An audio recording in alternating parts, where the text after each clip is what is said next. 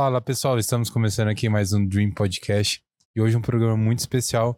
Recentemente a gente gravou aquele podcast com o pessoal do Educandário, a gente falou desse projeto incrível aqui em Avaré e hoje, com indicação, né, vamos dizer assim, das meninas do Educandário, a no... hoje a minha convidada é a Ana Luísa Calistro, ela que é escritora, palestrante, só em Avaré ela me compartilhou que tem mais de 100 palestras, gente. Hoje vai ser um podcast muito rico em conhecimento, informações e também um alerta, né? A gente trazer é, essas informações como alerta e também para conscientizar a nossa população sobre esse assunto tão relevante que a gente vai estar abordando aqui hoje. Ana, muito obrigado por ter aceitado o convite aqui na sua passagem em Avaré, compartilhar conosco sobre a sua história, sobre o seu projeto, sobre as suas palestras, seus livros. Pois é, mais do que te agradecer, Bruno, eu quero parabenizar o podcast pela iniciativa de trazer um tema tão relevante. E é mais do que relevante, ele é urgente. É uma emergência falar sobre as violências contra crianças e adolescentes. Então, eu sou muito grata a essa indicação da equipe do Educandário. A equipe é maravilhosa, sou suspeita para falar. Essa parceria tem me marcado profundamente, não só como profissional, mas como ser humano. E por falar nos livros, eu trouxe dois exemplares para te presentear. Esse que está em cima é o Bem Me Quer, Mal Me Quer, que fala sobre prevenção e enfrentamento da violência sexual contra crianças e adolescentes. Ele foi premiado pelo Prêmio Neide Castanha. E esse que está embaixo é o Porque Maria Não Vai com as Outras, nós tivemos no dia 22 de agosto o pré-lançamento na Câmara Municipal dos vereadores aqui de Avaré apresentando para as educadoras, para os educadores, para o pessoal da rede de proteção. E ele fala sobre bullying através da história da ovelha Maria. É um livro eu sou também suspeita para falar porque os livros são filhos de papel, né? Mas tá uma história muito divertida, tá uma narrativa bem interessante. É o esse daqui eu já tinha folheado, né? É, eu achei esteticamente, assim, nossa, muito bonito. Achei incrível é, a riqueza de detalhes, o a cuidado. A Stephanie Marino, nossa ilustradora, é extraordinária. Bem Maravilhosa. Me mal me quer. De criança para criança, vamos falar de abuso sexual infantil. E o segundo, porque Maria não vai com as outras. Olha que legal.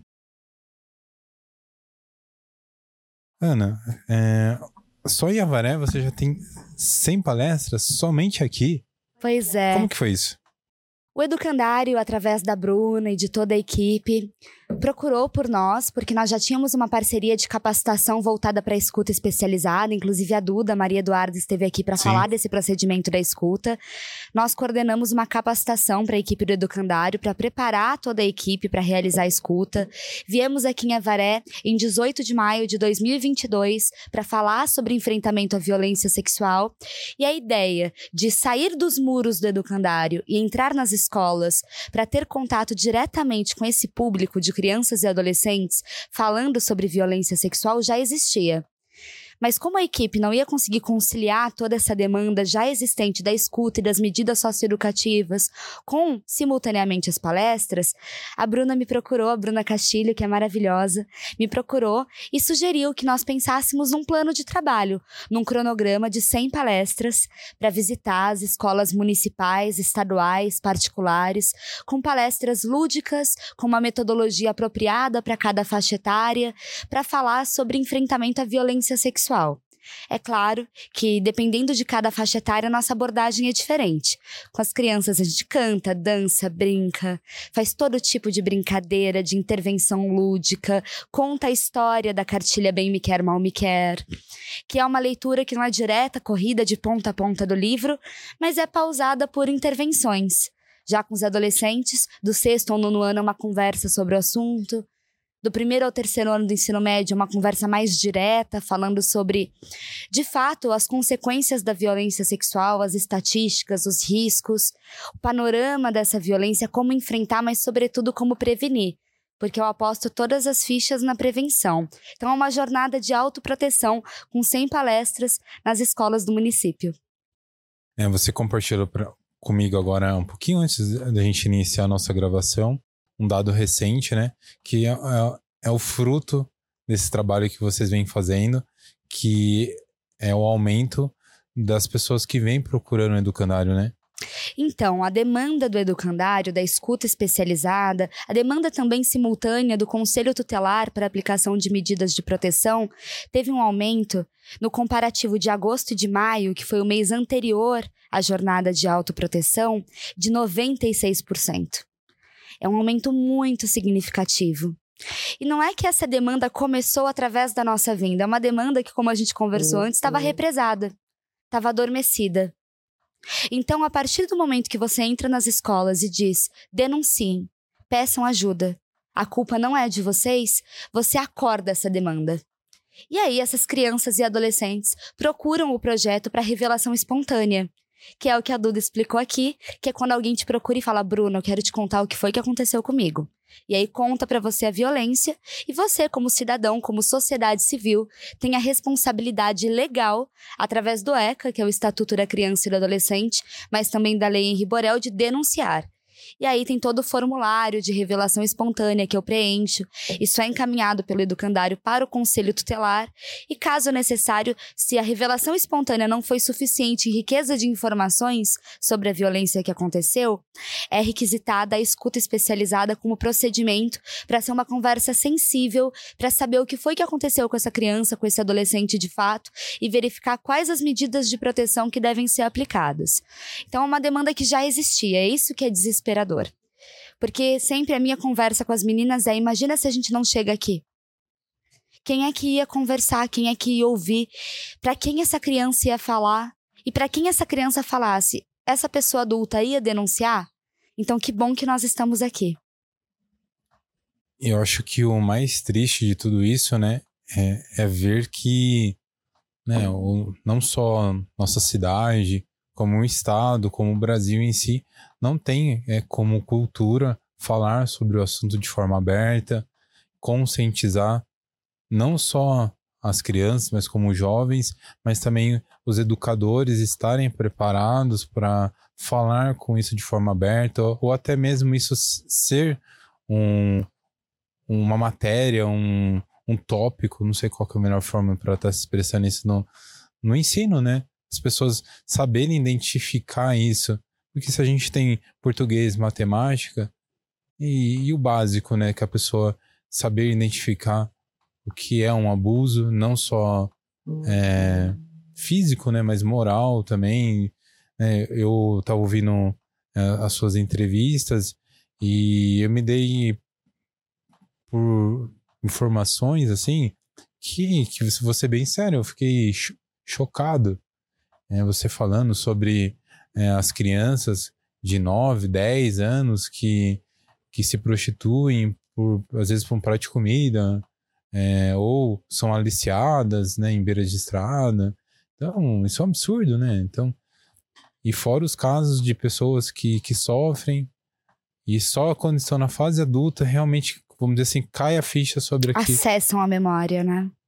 De é. fato, é um absurdo. É de causar perplexidade. Eu acredito, Bruno, que enquanto houver perplexidade, é porque nós estamos no caminho certo. O que nós não podemos aceitar é a naturalização da violência. É aceitar a estatística. Ah, nós temos, segundo o Fórum Brasileiro de Segurança Pública, seis crianças e adolescentes vítimas de violência sexual por hora. Ah, mas tudo bem, não sendo com a minha criança, tá tudo ótimo. Não é assim. Porque toda criança é nossa criança. Enquanto acontecer com uma única criança, com um único adolescente, eu tenho motivos para me preocupar. Mais do que isso, a Organização Mundial da Saúde alerta que esse número deve ser pelo menos 20 vezes maior. Então, ao invés de seis, nós devemos ter 120 crianças e adolescentes vítimas dessa violência por hora. É que seis crianças e adolescentes falam sobre isso, 114 se calam, ficam silenciadas justamente por esse viés cultural da nossa socialização ocidental de ter vergonha da própria sexualidade. Inclusive, um vocabulário mais antigo, quando eu ia falar das partes íntimas, chamava de suas vergonhas, cubram suas vergonhas, como se a gente tivesse algo do que se envergonhar. E isso é muito presente na vida das crianças e dos adolescentes. Tanto é que na cartilha tem uma ilustração em que a gente fala sobre o corpo e apresenta as partes íntimas, fala que o corpo é como uma fronteira que precisa ser respeitada, um lugar em que é proibido o acesso. E quando eu falo dos nomes das partes íntimas, existe um momento de constrangimento, de riso. E eu até tenho uma brincadeira, eu falo para as crianças: agora vocês têm cinco segundos para dar risada. E eu conto até cinco e elas ficam gargalhando porque é inusitado e não deveria ser falar sobre sexualidade no ambiente escolar. E não é nem falar sobre sexualidade apenas, é falar sobre autoproteção, Bruno. É como você disse, deveria fazer parte da grade curricular. Do mesmo jeito que você tem as aulas convencionais que fazem parte da BNCC, que é a Base Nacional Comum Curricular, deveria existir a autoproteção. Falar de prevenção, ser um momento em que as crianças possam se abrir sobre o que está acontecendo lá em casa. A violência sexual, especificamente, ela tem um recorte intrafamiliar, discreto, doméstico e invisibilizado muito forte. E se a criança não pode falar sobre isso dentro de casa, ou porque a família é conivente, ou porque o abusador ocupa um papel de provedor na dinâmica do lar, eu tenho medo de denunciar para não ficar numa situação de vulnerabilidade econômica, onde é que eu vou falar sobre isso se não for na escola? Então, essa caça às bruxas à educação sexual é muito perigosa. Porque educação sexual não é falar sobre relação sexual com crianças e adolescentes. Eu não falo sobre isso com eles. Eu falo sobre autonomia corporal, sobre consentimento. Eu apresento para as crianças a palavra não como uma ferramenta para elas se protegerem. Isso não é doutrinar ou deturpar a formação moral de uma criança. Pelo contrário, é evitar que um outro adulto faça isso. E levar conhecimento, né? a partir do momento que a pessoa, o ser humano não tem conhecimento, é muito mais, está muito mais suscetível a ser é, envolvido numa situação que não, não tá a par, né? E até mesmo um adulto é, saber identificar se, não necessariamente dentro da sua casa, mas um amigo, o filho de uma pessoa, ou, ou, ou se você está na escola levando seu filho ou filha, é, você ter esse, esse olhar mais tipo, de, de né, não é, que sair avaliando as pessoas, mas de ter o olhar treinado é, para isso. Exatamente. Eu costumo dizer, nós temos que ter olhos treinados. Nós temos que educar o nosso olhar para perceber os sinais. Você falou do aliciamento, é muito importante colocar que existe no nosso país, você falou da questão da exploração sexual de crianças e adolescentes, porque existem muitos meninos, mas principalmente meninas, que são exploradas sexualmente e muitas vezes o desconhecimento da família sobre o perigo, inclusive quando um agenciador se aproxima e oferece para aquela família, deixa eu levar sua filha para a cidade grande. Lá ela vai estudar, lá ela vai ser alguém melhor, vai ter um futuro. E nem vai para uma cidade grande, ou quando vai, vai para ser explorada sexualmente, mas é levada para uma casa de exploração sexual. E a gente chama de exploração porque é muito diferente da prostituição. Uhum. Porque nenhuma criança, nenhum adolescente se prostitui. A prostituição é uma decisão de adulto. Mas uma criança e um adolescente que não tem maturidade sexual, cujo consentimento nem é válido ainda antes dos 14 anos, segundo o Código Penal, ele está sendo explorado. O agenciador ganha muito e repassa para as crianças, às vezes, o suficiente para um prato de comida, como eu falei no outro podcast, ou então para uma carona de volta para casa, uma quantidade ridícula de dinheiro. Sem falar a extorsão pontual. Ah, entra no meu carro que eu te dou um doce, um brinquedo. E se eu não instruir as crianças sobre isso, nós estamos expondo esses meninos e meninas a um grande perigo. Por isso que é um grande alívio, eu respiro aliviada, é um alento. Quando eu entro nas salas de aula e falo para as crianças: por que, que eu não posso aceitar doce de qualquer um na rua? E as crianças me passam um verdadeiro sermão, Bruno. Elas me falam sobre veneno, sonífero. Outro dia um menino falou de Boa Noite Cinderela. Semana passada um menino falou: e se for uma injeção letal? Falei, meu Deus, tá tomando café da tarde vendo da Atena. É bem preocupante, mas ao mesmo tempo ele tinha esse repertório de preparo.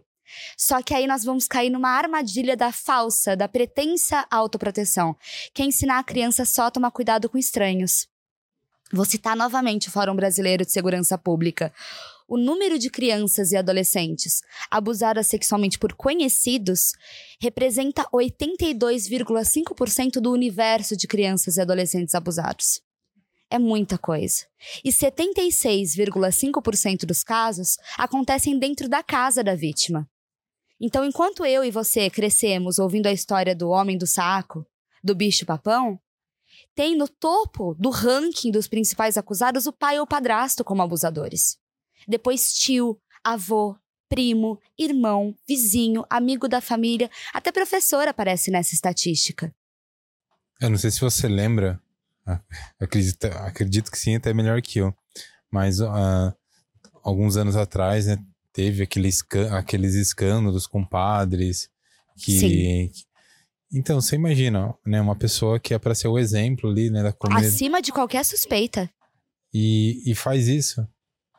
Pois Fizeram, é. né? Fizeram, né? Se você reparar, na cartilha Bem Me Quer, Mal Me Quer, quando a gente apresenta o namorado da mamãe, ele está sempre de costas, ou de perfil, mas sempre assim, com o rosto virado. Porque o nosso objetivo é justamente mostrar para as crianças que o abuso não tem rosto. Eu falo com os adolescentes de uma forma até mais explícita. Eu falo, não está escrito na testa de ninguém. Pode ser qualquer sexo biológico, qualquer orientação sexual, profissão, condição socioeconômica, credo, religião. Pode ser qualquer pessoa. Nem sempre vai ser um homem. Nem sempre vai corresponder à caricatura de uma pessoa mal encarada, super mais velha. Pelo contrário, no livro, o namorado da mamãe é um cara sensacional. Ele leva a menina brasileira para comer bolinho de chuva, para andar de bicicleta, de skate, empinar pipa, fica até tarde montando quebra-cabeça com ela, vai no cinema, na sorveteria. De cara, Bruno, ele se torna o personagem preferido das crianças. E é muito doloroso tirar esse véu da frente dele e revelar para as crianças que a pessoa em quem elas mais depositaram a confiança na narrativa é justamente o malvado da história porque a menina brasileira começa a ser tocada durante o sono. E na sua imaginação, ela é uma menina que deve ter ali sete anos de idade, no máximo oito. Ela diz: tem um monstro dentro do meu quarto. É o monstro da cosquinha. Ele encosta em mim de um jeito que pinica, ele faz para mim. E nós adultos de cara falamos: é o namorado da mãe. Mas as crianças não. As crianças demoram a entender, elas entram na fantasia do monstro da cosquinha. Quando eu mostro a coruja falo que é a coruja que tem dois olhões abertos no escuro do quarto, elas acreditam. Aí quando eu pergunto quem é, uma ou duas crianças no meio do auditório completo dizem é o namorado da sua mãe. E eles falam sua mãe porque como o livro é em primeira pessoa, eu tô lendo, eles projetam em mim a história. E as crianças dizem: ah, Como assim? Não é possível. E elas começam a ter essa ficha que você falou que cai que diz: o perigo nem sempre está no desconhecido. Nossa. Muito forte, né? É muito forte. E eu tento tomar um certo cuidado para eu não me dessensibilizar. Porque às vezes, na mecânica diária do trabalho, imagina quatro palestras por dia. O texto é basicamente o mesmo, que eu vou ficar falando sobre aquilo. Se eu coisificar a minha relação com a violência, eu vou me tornar uma pessoa totalmente insensível. Então eu tento me conectar com as crianças e com os adolescentes a cada palestra. E é por isso que acontece, como aconteceu ontem à noite na Câmara dos Vereadores, que eu mal comecei a palestra e já caí no choro. Não só pelo clima de despedida que eu estou de Avaré e o quanto esse trabalho com o educandário tem me marcado como ser humano, tem me transformado como pessoa nessa jornada intensa de 100 palestras, de estar todos os dias, de acompanhar as vítimas, de ouvir, conversar, encaminhar. Nós tivemos experiência até de chamar o pai de uma criança que tinha passado por uma situação de violência e nunca tinha contado para ninguém, e o medo dela era como isso ia ser passado para o pai, o medo da reação do pai. E aí nós sentamos com ele em mesa e compartilhamos com ele. Eu segurei na mão dele e vi ele chorar e me segurei muito para não chorar na frente dele, porque a gente está lidando com vidas, né, Bruno? Nós estamos lidando diretamente com a dor mais profunda de um pai cujo maior medo aconteceu com a sua filha. Então, entender o quanto isso é pesado, denso, forte e não se afastar da complexidade do tema, não tirar os olhos do quanto é doloroso, tem sido muito importante para mim como profissional. Senão a gente uhum. mostra os gráficos e fala seis crianças e adolescentes por hora, e isso não parece nada saindo da nossa boca. E tem que parecer urgente, porque é muito sério. Nesse, nesse trabalho que você está fazendo, não só aqui, mas acredito que teve momentos que, que mexeu com você, é, que, que te fez refletir sobre algum, algumas coisas. É, como que, que tá sendo para você é, essas situações e também, né, lidar com isso, principalmente com crianças, né? Situações assim que são extremamente delicadas. Como que, que você falou que você, você acompanhou ali, né, com elas, não sei se é a palavra certa, essa triagem é, para fazer esse trabalho. Como que tá para você não só, vamos dizer assim, entre aspas, ficar na, no, na palestra, ficar compartilhando, mas ir ali para ver como que tá sendo o fruto do tipo, se foi, compartilhou a mensagem, as pessoas estão entrando, tá tendo a ação, né? Uhum. Como que tá sendo para você ver isso em prática ali? O trabalho acontece em etapas. Então, depois da palestra que a gente dirige para o grupo e fala a respeito, eu coloco em tela, seja no projetor pelo Data Show, ou então na televisão que as escolas disponibilizam, eu coloco todos os meus contatos e me coloco à disposição, ou para responder uma dúvida que a criança ou adolescente não se sentiu à vontade para fazer na frente de todo mundo, ou então para que ela divida uma dor, uma angústia, compartilhe alguma situação difícil ou até mesmo faça uma denúncia. Mas nós tentamos organizar dentro da agenda, dos horários, um tempinho a mais para eu ficar em cada escola, para que algum aluno ou aluna possa me procurar depois da palestra. E isso está acontecendo com grande frequência, com muita intensidade. Termina a palestra, a direção da escola tem sido muito parceira e disponibilizar uma sala, nem que seja a sala do próprio diretor, para eu entrar na sala e aí começa a entrar criança, adolescente, ou para fazer uma pergunta, ou para saber se aquilo que aconteceu comigo foi uma violência. Porque muitas vezes a socialização da criança é mediada também pelo abuso. Então, na cabeça dela, isso foi um carinho. Foi uma brincadeira, foi um segredinho nosso. Porque o abusador não chega e diz: Eu vou cometer uma violência contra você. Ele apresenta todo um canto da sereia, uma ilusão de sedução daquela criança para um carinho escondido. Por isso que tem a frase do livro que nós repetimos nas palestras, que se um carinho é legal, ele não precisa ser escondido. Porque quando eu te dou um abraço, um aperto no mão, um beijo no rosto, quando alguém me dá a mão para atravessar a rua, nada disso é segredo. Então, por que, que quando o titio pede para a criança ficar no colo dele um tempão, mexe no corpo dela de um jeito estranho, faz uma suposta brincadeira entre muitas aspas, que ela já disse que acha chata, aí tem que ser um segredo. Aí sua mãe não pode ficar sabendo. E aí as crianças vêm com essas dúvidas, ou de fato vêm já em prantos, chorando, algumas levantam durante a própria palestra chorando. Teve uma palestra em especial numa escola em que nós ficamos na escola até fechar. Ficamos até o último horário em que a escola estava aberta, conversando, ouvindo, acionando o conselho tutelar, que tem sido muito parceiro aqui na cidade, falando com as famílias e nessa escola foi a única em que eu precisei interromper uma palestra. Passei a palavra para minha mãe, a Paula Amaral. Ela é assistente social e é conselheira tutelar suplente em Atibaia, então eu passei para ela saí. Porque tinham saído tantas meninas e alguns meninos que tinha pouquíssima gente na sala. E eu precisei descobrir o que estava acontecendo do lado de fora. Agora, quando você me pergunta como é lidar com isso, lidar tão diretamente com a dor do outro, eu acredito que a gente precisa se amparar em alguns pilares. Primeiro, na nossa própria rede de apoio, para que a gente não projete em nós de forma tão direta a dor do outro. E que você consiga chegar em casa e não, não sou muito fã daquela frase, ai, deixa os problemas do trabalho no trabalho, porque é diferente se você trabalha com uma área técnica ou se você lida com pessoas. Eu carrego muitas dores para casa, pro travesseiro, mas eu consigo ter uma boa noite de sono. Pela sensação de que a gente está caminhando, que houve encaminhamento, que essa criança não vai voltar para casa, que é a alcova, que é a cova dos leões. Então eu consigo ter essa sensação primeiro nessa rede de apoio, depois atendimento psicológico é fundamental, não só para mim, que sou palestrante, mas para todo mundo que atua na rede de proteção, que é aquela frase quem cuida de quem cuida, passar por terapia, conversar sobre isso, abrir essas dores, refletir, tem sido muito importante para mim. E por último, e talvez mais importante, o apoio da espiritualidade. Então consegui encontrar esse apoio e eu passei a frequentar aqui em Avaré a Colônia Espírita Fraternidade e ir até lá para participar das reuniões de oração, para ouvir. E foi, nossa, uma segunda casa, porque eu tô longe da minha cidade, onde tem o centro espírita que eu frequento. Então ter esse espaço para frequentar e lá eles faziam um trabalho social lindíssimo com as crianças. Então tem esse ambiente de paz e ter essa relação com a espiritualidade amiga, com Deus, para falar sobre isso pedir misericórdia, não só para quem sofre essa violência, mas para aquele que chegou a um nível de miséria humana, que machuca uma criança. Nossa, tem sido fundamental. Então, esses três pilares, rede de apoio, terapia e espiritualidade, assim, fundamental. Você falou do, do projeto na Colônia Fraternidade. É, inclusive, tem um podcast aqui no Dream Podcast com eles. Você quer É mesmo? Vou Sim. assistir. Você, para quem quiser conhecer um pouquinho mais da história do projeto, fica a minha dica aí para vocês.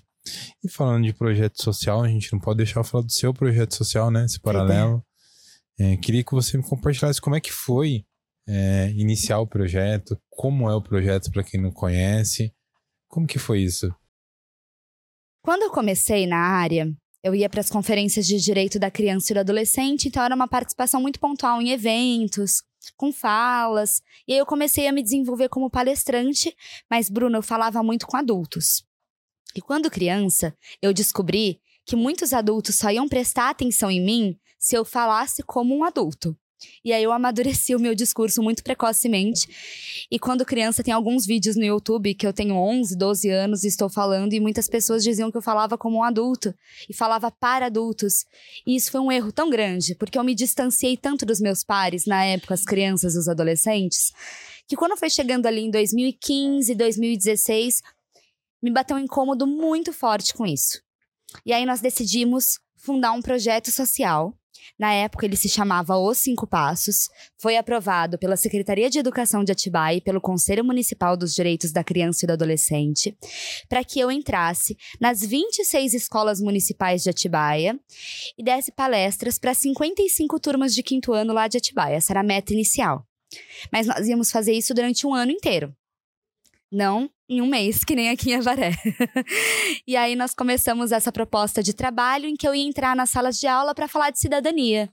Eu ia levar para dentro da sala o Estatuto da Criança e do Adolescente, falar sobre como ele é fantástico, extraordinário, tirar essa visão de punição do Conselho Tutelar, mostrar que é um órgão de defesa.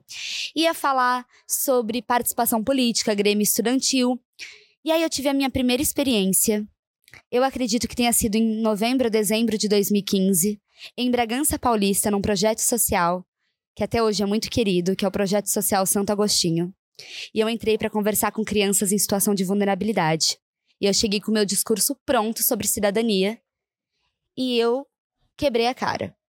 Porque quando eu encontrei aqueles meninos e meninas, eles conheciam uma realidade que eu, que estava na área já há anos, não conhecia, que é a violência de perto. Então, quando eu cheguei para falar sobre cidadania, eles precisavam acessar direitos muito fundamentais, que estavam sendo supridos pela escola, pela rede de apoio, pelo projeto social, como alimentação, saúde, saneamento básico, dignidade sexual, integridade física. Como é que eu chego para falar sobre o bolo se ainda não tem a farinha? E aí, em 2016, eu continuei esse trabalho entrando nas salas de aula como um laboratório mesmo, pesquisa de campo. E eu sou das ciências sociais, então gosto muito dessa prática. Entrei nas salas de aula de Atibaia, começamos em março, em abril, entre abril e maio, eu fui selecionada pelo Criança Esperança para participar de um reality show social, Clique Esperança. Eu tinha 15 anos e cabelão, aparelho no dente, outra pessoa. E aí eu participei do reality e eu fui até o Vidigal, no Rio de Janeiro, e eu conheci o Guti Fraga, do Nós do Morro. E lá eu tive a oportunidade de conhecer o verdadeiro trabalho de um projeto social. E o projeto, a partir dessa visibilidade no Fantástico, que foi onde o programa foi exibido durante 2016, o nosso time venceu o reality, nosso mediador era o Lázaro Ramos. O projeto ganhou uma projeção para outros estados do Brasil. Aí eu comecei a ir para o sul de Minas, fizemos alguns trabalhos no Rio, em Brasília, e hoje o projeto está em 14 estados brasileiros. Que legal. Ele é uma ferramenta, Bruno, itinerante. Ele não tem uma sede. Você não vai chegar em Atibaia e ver o projeto atendendo crianças em um lugar específico. Eu vou onde as crianças estão. Entro nas escolas, nas instituições sociais, no acolhimento institucional. Onde houver crianças, lá eu estarei. E aí nós viajamos com o projeto nesses últimos sete, oito anos e em 2022, ano passado, ele teve a sua fórmula reestruturada. Ele deixou de se chamar Projeto Cinco Passos, passou a se chamar Projeto Bem Me Quer, em homenagem à menina brasileira da cartilha Bem Me Quer, Mal Me Quer. Ela é o símbolo, ela é o brasão do projeto. E hoje o projeto fala de violência. Então eu entro numa sala de aula, ou aqui como a Varé, eu tô falando de abuso sexual, mas eu poderia falar de bullying, que é uma parceria que a gente tem futura para falar sobre a Maria, do porque Maria não vai com as outras, para falar de trabalho infantil, para falar de violência física, psicológica, de intimidação sistemática, que é outro nome para o bullying, das relações humanas, para falar de cultura de paz, para falar de machismo, para falar sobre cultura do estupro. Então, o projeto hoje está voltado para o que esses meninos e meninas passam. Uhum. E aí nós temos o objetivo não só de falar a respeito, porque é muito fácil dar uma palestra e tchau, gente, vou embora, mas de fazer justamente esse trabalho, de se colocar à disposição para ser uma pessoa de confiança com quem esse adolescente, essa criança pode se abrir e encaminhar essa denúncia. Então, hoje, mais do que uma ferramenta de cidadania, ele é um polo de identificação e mapeamento das violências. Cara, muito legal. Eu achei muito interessante também a sua história, é, que você começou super cedo, né? Ah, eu tinha oito anos. Caramba. Como que surgiu esse interesse seu? É, era uma... Foi uma coisa... Foi por paixão? Tipo, foi uma coisa que você gostou? Ou é, você, foi aquele olhar da denúncia. Como que foi isso para você? A gente costuma dizer que na área da criança e do adolescente, ou você chega pelo amor ou pela dor. Eu cheguei pelo amor. Eu estava na escola, tinha oito anos de idade, e eu era representante da minha turminha. E eu vivia reivindicando várias coisas. A coordenadora e a diretora da minha escola não tinham pais, Bruno. Eu batia na porta delas na hora do recreio para abrir a biblioteca, pra gente poder ocupar a escola durante o recreio. Eu queria que tivesse grêmio na escola, porque nas escolas de primeiro ao quinto ano ele não existia. Eu tava sempre aprontando alguma coisa, reivindicando alguma bagunça. Dava um pouco de trabalho. E aí, a diretora me chamou na sala dela. E ela me apresentou o ECA. Nossa, o Eka naquela época era um livro marrom feio, cheio de letras miúdas, mas eu me apaixonei por aquele sapo, me apaixonei. E eu levei para casa e eu olhava para ele de ponta cabeça, vice-versa, para lá e para cá, e eu andava em casa e eu li os artigos e eu pouco entendi. Foi numa sexta-feira que ela me procurou, eu fiquei o final de semana porque a conferência ia ser na segunda-feira e eu fiquei estudando muito nervosa com o que eu ia apresentar de proposta, porque a conferência é uma oitiva para políticas públicas. Recebemos crianças e adolescentes, hoje eu organizo as conferências e dou palestras em conferências. E a gente divide em cinco eixos temáticos, senta em roda e as crianças trazem proposta de política pública. Olha que coisa revolucionária. E aí, na hora que eu percebi que eu, como criança, ia ser ouvida, e eu ia poder dar as minhas ideias e alguém estava anotando, prestando atenção para isso virar política pública, nossa, foi apaixonante. Quem também nunca mais teve pais foi o meu pai e a minha mãe, né? E aí, desde então, eu fui passando pelas eleições dentro das conferências, passei da etapa municipal para regional, depois para estadual, aí para nacional lá em Brasília. Aí tem toda uma história, porque não era permitida a participação de crianças na conferência nacional. Então, a cidade de Atibaia comprou uma briga enorme, porque a Conferência Nacional da Criança e do Adolescente só tinha adolescente e adulto não tinha criança. E eu fiz parte da primeira delegação de crianças que foi para uma conferência nacional. E eu já tinha escrito meu primeiro livrinho, que era o Espelho Mágico. Eu escrevi quando criança com os amigos da escola. E ele foi publicado lá em Atibaia, com essa parceria da educação. E aí eu decidi escrever o Vivendo o Protagonismo Infanto-Juvenil. Quantos livros você já tem? Sete. sete. São sete filhos de papel, né?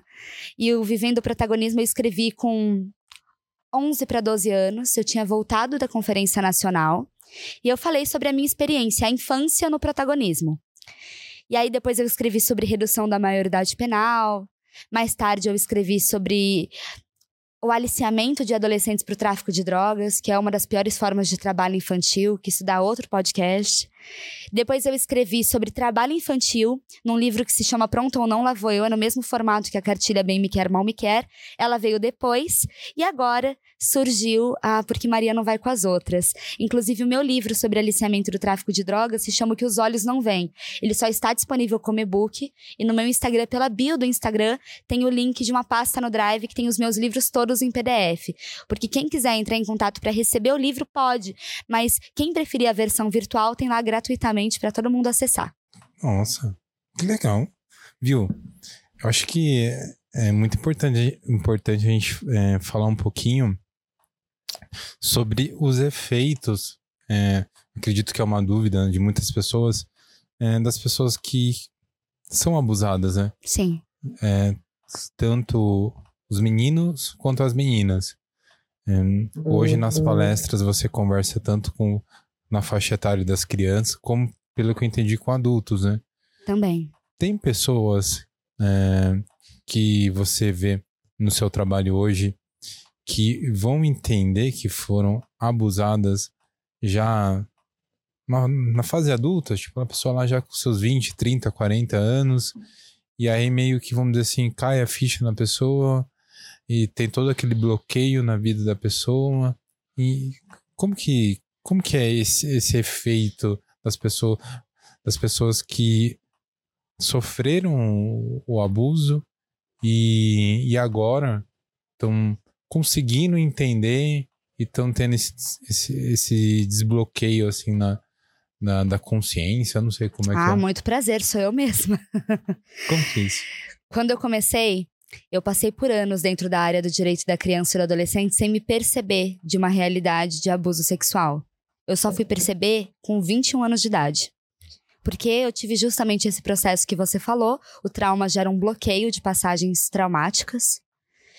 E a partir disso é uma forma do seu inconsciente se defender ele evita o seu contato direto com o trauma, então eu não lembrava de muita coisa, mas através de processo terapêutico, de hipnose terapêutica, eu consegui resgatar essas memórias e entender melhor e fazer exercício de perdão e me compreender não apenas como vítima, mas também como vítima. Você e olha que abusada? loucura. Fui, fui sim.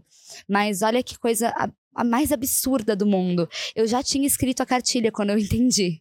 Fazia um ano que a cartilha estava publicada. Já estava impressa, já estava rodando por aí falando da menina brasileira.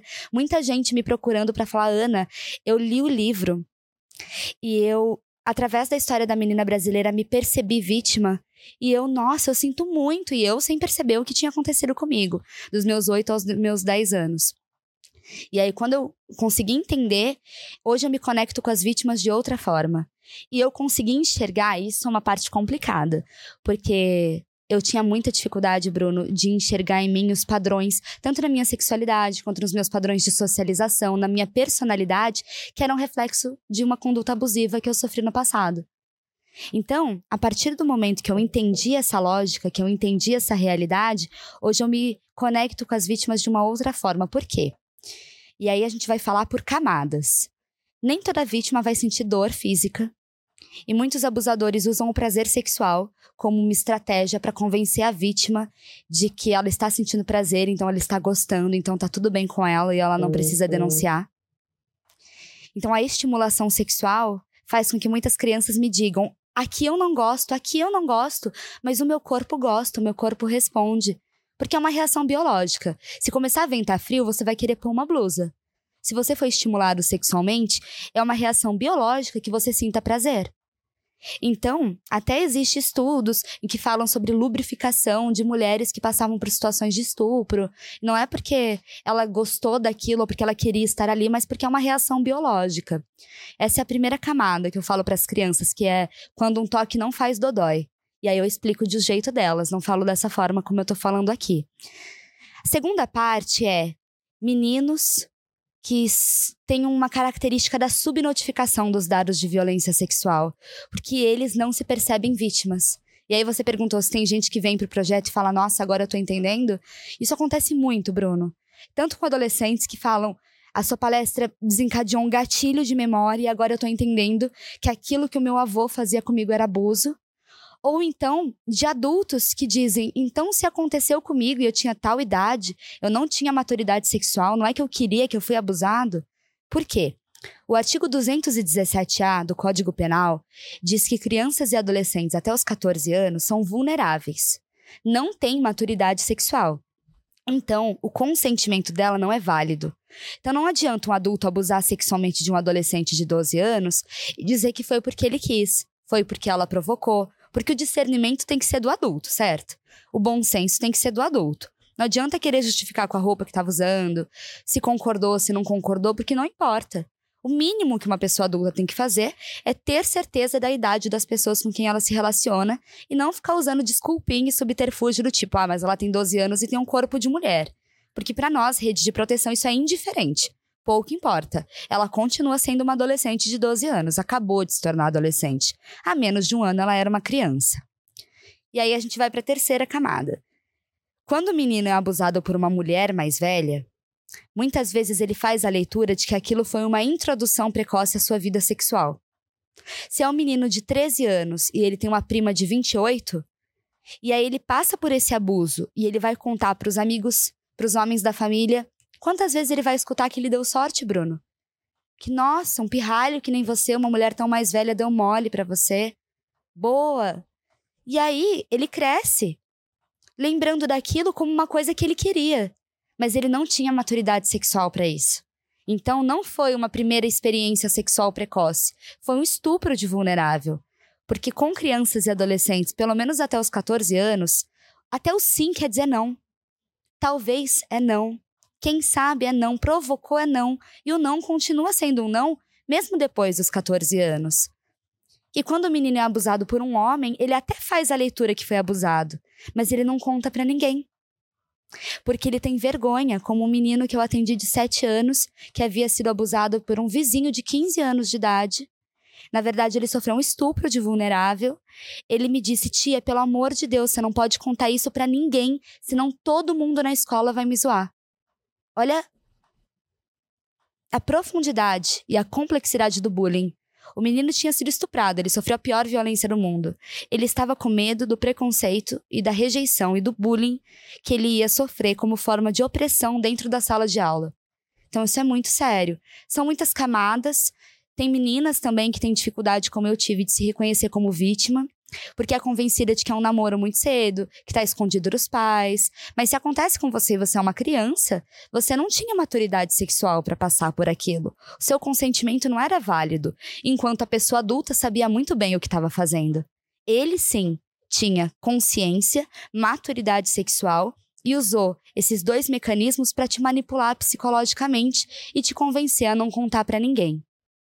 Gente do céu, eu tô chocado aqui. É, muita coisa, essas né? coisas é muito. Nossa, meu. Ah, é muita coisa. É e é muita muito cruel, informação. né? Eu acho que é mais cruel até do que a violência o fato de ser a violência contra uma pessoa que não consegue entender que foi violentada.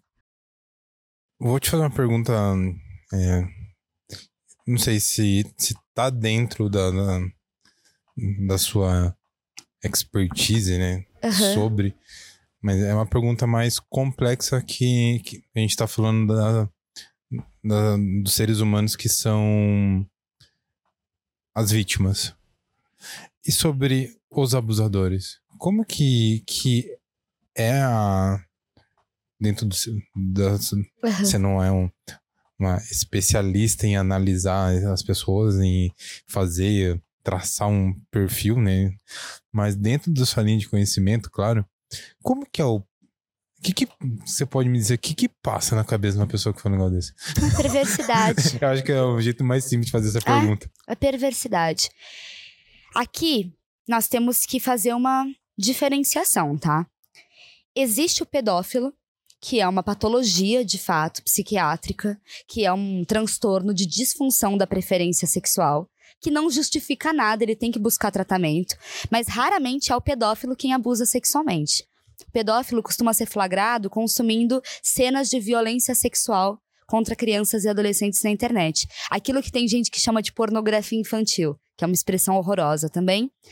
Mas ele mesmo costuma sentir repugnância daquela atração que ele sente.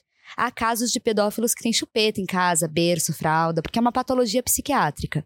Aí você me pergunta: ah, então os abusadores são doentes? E eu digo: de jeito nenhum. Porque o abusador, Bruno, E aí eu posso retomar a filósofa pós-estruturalista norte-americana Judith Butler, no livro dela Problema de Gênero, quando ela fala sobre a questão de gênero, a violência de gênero é não necessariamente a violência começa, no caso da violência sexual, por uma atração e um desejo sexual. É muito mais, como a Judith Butler diz, uma questão de dominação e poder. Então, não é que ele tem uma atração irresistível por crianças. Pode observar quantos abusadores saem aí nos noticiários, ele tem mulher, filho, namorada, namorado, tem uma vida sexual ativa com pessoas adultas e nos momentos em que eles vê que existe essa possibilidade, e eles costumam dar essa justificativa nas entrevistas, né? Nossa, me deu cinco minutos, me deu um lápis, eu tive um surto psicótico, não sei o que me deu. E não é isso. É a sensação de que você tem uma pessoa mais frágil que você, vulnerável, fácil de chantagear, de manipular, de ameaçar. E essa pessoa está à mercê da sua condição como figura de cuidado. E aí acontece a violência sexual. Não é necessariamente pelo prazer sexual, porque isso ele encontra em pessoas adultas. É pela dominação, é por colocar o outro numa situação humilhante, vexatória, de ridicularização, de submissão e violência. Então o prazer está na dominação e no poder. Então tem um traço ali Exatamente. Que a gente consegue diferenciar. Hum. É que o que acontece muito hoje, inclusive a Intercept Brasil fez uma reportagem brilhante a respeito. Tem muitos advogados que compram laudos de pedofilia para o acusado que ele está defendendo. Como assim? Porque aí, assim, eu, você abusou sexualmente de uma criança e aí eu vou te defender como advogada. Só que você não é pedófilo. Você abusou porque você pode abusar, porque você quis abusar. Não porque você tem uma necessidade de fazer isso, porque ninguém tem essa necessidade. Aí eu vou num psiquiatra corrupto e compro um laudo de pedófilo. E aí eu levo esse laudo à júri dizendo que você não tem que ser preso, você tem que ser tratado. E aí você vai uhum. para o chamado uh, para instituição penitenciária de tratamento psiquiátrico. Ah, é uma brecha na lei. É uma brecha na lei. Gente. Então a gente tem que tomar muito cuidado, porque tem esse vício de linguagem, muitas vezes do qual a mídia popular é adepta, quer dizer, o pedófilo foi preso, ele é pedófilo, ele é pedófilo. E tem muita gente que vai adorar que a gente fique chamando de pedófilo, porque tá dizendo que ele é doente, coitado. E a maioria deles, Bruno, não é doente, tá? Inclusive, a Ana Paula Araújo, eu participei de uma série do Globoplay com ela. Ela é apresentadora do Bom Dia Brasil, é jornalista, e ela fez uma pesquisa durante quatro anos sobre a cultura do estupro no Brasil. E ela também pesquisou violência sexual contra crianças e adolescentes. E ela ia nos pavilhões penitenciários que tem lá os autores de crimes sexuais e eles são pessoas que não têm nenhum traço. Ela disse que identificou em um deles um traço assim de psicopatia mas que na maioria esmagadora são pessoas que poderiam estar sentadas aqui na mesa conversando com a gente naturalmente. É o tal do padre, da babá, do tio fofinho, do avô. E aí, é nessas circunstâncias, quando a gente consegue observar o perigo. Lembra que eu falei que não está escrito na testa de ninguém? Se fosse uma pessoa com uma característica muito, assim, dissonante do contexto social e você pudesse suspeitar, como é o caso de muitos pedófilos, seria muito mais simples a identificação e o tratamento. Mas os abusadores, não é que ele passa o dia inteiro pensando nisso, ou que ele sente prazer sexual no exercício do abuso, é porque ele usa isso para humilhar, para submeter à vergonha, à violência, à dor. O prazer dele está no sofrimento do outro. É muito mais pela perversidade do que pela atração sexual. Deu para me fazer entender? Nossa. Gente, é... É um, é um negócio assim que. Ah, é terrível. Que. Uhum. Eu tô ouvindo aqui, mas é, é, é, muita informação, um negócio assim que, que mexe né, com a cabeça da gente, né? Porque você também tem que ficar no estado de alerta, né? É. Eu tenho que tomar um certo cuidado, porque, como eu lido muito com o assunto, às vezes a gente fica desconfiando da própria sombra. Gente. Você vê um avô brincando com a neta no parque e aí você já fica de olho, preocupado. Ah, eu lembrei que ia perguntar. É, Agora, com, com rede social, Sim. É, muito Instagram, TikTok, isso tá de alguma forma colaborando para piorar a situação no geral? Como, como que tá?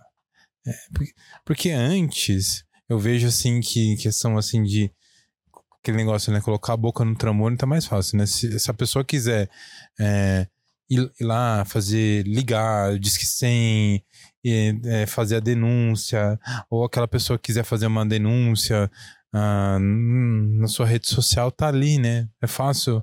É. Mas e o efeito contrário disso? É, tem o ônus e o bônus, né? É muito importante. É como se a gente tivesse uma balança com dois pratos. De um lado, a internet é maravilhosa, e do outro, ela é perversa e sádica. Então, nós temos crianças e adolescentes que têm uma facilidade melhor até de me procurar para falar sobre alguma coisa, e por isso eu agradeço muito a internet. E para a gente divulgar e difundir esse tipo de conteúdo e falar sobre isso e colocar a boca no trombone, e falar a verdade, expor os abusadores e noticiar e passar adiante a dimensão do problema e conscientizar e sensibilizar sobre a importância da denúncia, isso é fundamental.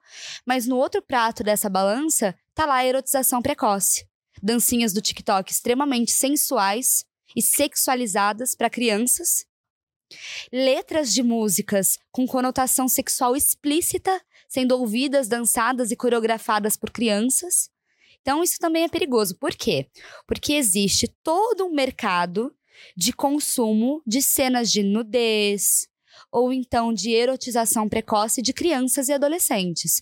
Existem perfis do Instagram, volta e meia me mandam para eu ajudar a divulgar para denunciarem, que tem só fotos de crianças, uhum. seja menininhas usando biquíni para o consumo de outras pessoas. E aí também tem um outro lado, que são as plataformas, que têm um algoritmo muito complicado, porque é muito fácil o meu perfil ser derrubado, porque eu tô falando de educação sexual, e eu uso a palavra sexual e uso a palavra criança no mesmo post, e aí eles derrubam nossos perfis, e a gente fica 30 dias sem poder postar nada, como se o nosso trabalho fosse algum risco para a plataforma, enquanto esses perfis a gente denuncia, denuncia, denuncia, e dificilmente eles caem por conta das estratégias. Então, quando a gente vê a palavra que a gente coloca vários símbolos, né? Coloca hashtag, coloca o arroba nas palavras como sexo, sexual, para evitar para a gente conseguir burlar o sistema e falar a respeito.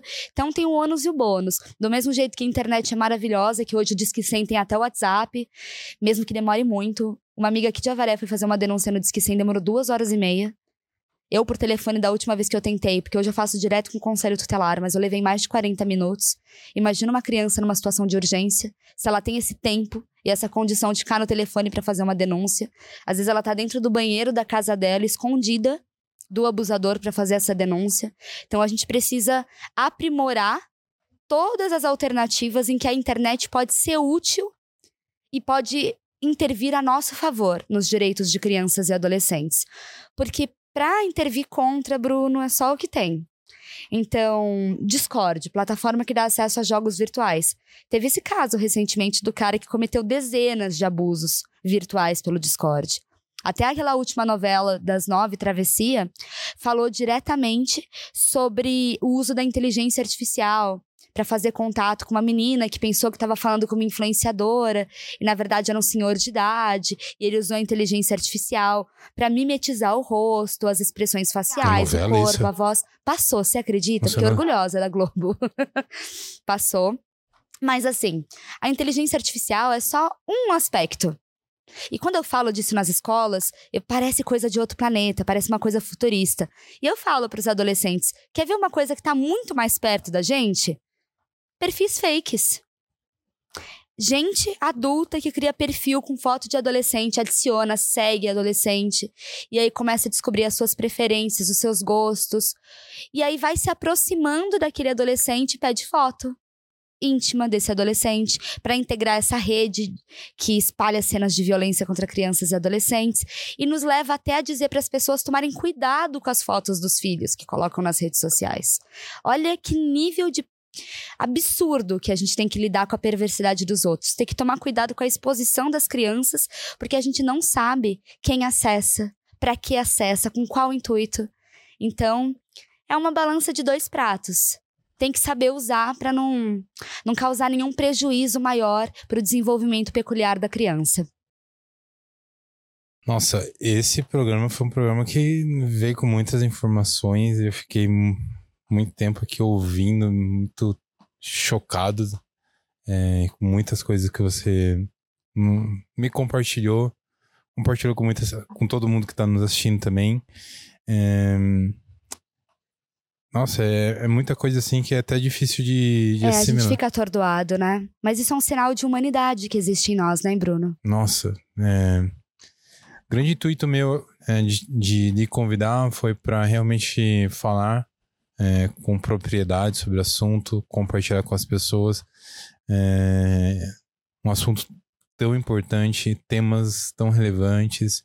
Eu estou muito feliz de você ter vindo aqui. Obrigada de coração. É, deixa um último recadinho para dos vários que você né, já deixou é, para quem está te conhecendo, quem já te segue. Deixa suas redes sociais, um momento para você com, falar direto com as pessoas que estão nos assistindo. Maravilha, Bruno. Primeiro eu te agradeço pela oportunidade, Obrigado. parabenizo por abrir as portas do Dream Podcast para que a gente possa levar essa informação de qualidade, de confiança mesmo, informação séria para as pessoas. E para quem está assistindo, é muito importante que a gente possa entender coletivamente que quem não denuncia também violenta. E se lembrar é combater, esquecer é permitir. A cada momento que você se cala, uma criança e um adolescente é colocado em risco. Mas a cada momento que nós levamos informação de qualidade para dentro do ambiente em que essas crianças e adolescentes estão, a infância brasileira inteira respira aliviada. Porque toda criança é nossa criança. Então, com a possibilidade que você tem Sente em roda com seus filhos, sobrinhos, netos, com as crianças com quem você convive e converse a respeito. Se coloque à disposição como figura de cuidado, mas mais do que isso, como adulto de confiança. Para que essa criança, para que esse adolescente saiba que você não é o adulto que vai dizer engole o choro, senão eu vou aí te dar motivo para chorar. Ou então que criança não tem que querer nada, porque criança tem que querer sim. Criança é sujeito de direitos. Criança é prioridade absoluta. Que bom que aqui em Avaré nós temos essa parceria tão importante com o Educandário, mas mais do que isso, nós podemos contar também com a comunicação para levar para a população o que tem sido essa jornada de autoproteção, e a importância desse processo dentro das salas de aula de tornar a autoproteção um tema de primeira importância. Então eu te agradeço, Bruno, te desejo uma ótima leitura e já aviso que eu vou deixar um exemplar a mais para que você possa fazer um sorteio aqui no podcast. Olha só, surpresa. Ana, deixa suas redes sociais Maravilha. Nós estamos no Instagram como arroba Ana Luísa Palestrante, com dois N's e Z. E você encontra as ações especificamente do projeto no arroba Projeto Bem Me Quer BR. Você pode me procurar por lá, ter acesso ao nosso canal no YouTube, que está por lá com algumas palestras, mandar uma mensagem, ler os e-books ou pedir o seu exemplar impresso e principalmente somar forças pela autoproteção. Obrigada, viu, Bruno? Obrigada de verdade pela oportunidade. Obrigado eu. Para todos vocês que nos assistiram até o finalzinho, só tenho a agradecer. Espero do fundo do meu coração que esse programa seja algo que agregue para você, é, que seja enriquecedor de alguma forma. Peço desculpas aí minha voz, eu tô, tô um pouquinho doentinho. E, gente, fico muito feliz por o Dream Podcast, nossa equipe conseguir trazer pessoas igual a Ana, que, que vai conseguir levar muita informação rica para vocês e, e, um alerta, né, gente? A gente tem que, que se ficar atento a todo, todos esses detalhes que a gente. essas informações. Isso é muito importante, é um assunto muito sério. Então, eu quero agradecer a todos vocês que apoiam o Dream Podcast. Lembrando que o Dream Podcast está no Instagram com Dream PDC, Dream Podcast no YouTube, no Spotify. É, Para você é, que não nos acompanha aqui, não esqueçam de se inscrever, envie o podcast lá no grupo do WhatsApp. É muito importante a gente compartilhar essa mensagem. É, para você que gostou do nosso podcast, é, gostou de, desse programa, quer produzir um podcast também, vai ficar minha dica aqui para vocês, a Cena BR. É uma produtora audiovisual aqui de Avaré, que vocês vão conseguir produzir um podcast na sua empresa ou na sua cidade. É, vou deixar passando aqui algumas imagens do podcast que a gente fez recentemente lá em Itaí com o Ademar Michelin, podcast incrível que a gente fez é, com o advogado Ademar Michelin. Gente, estou muito feliz com, com a expansão da cena, com esse momento que a gente está crescendo e um, uma gratidão é, muito grande que eu tenho com todos vocês que me apoiam e apoiam a cena e toda a nossa equipe. Gratidão a todos vocês. Até o próximo programa. Valeu, galera.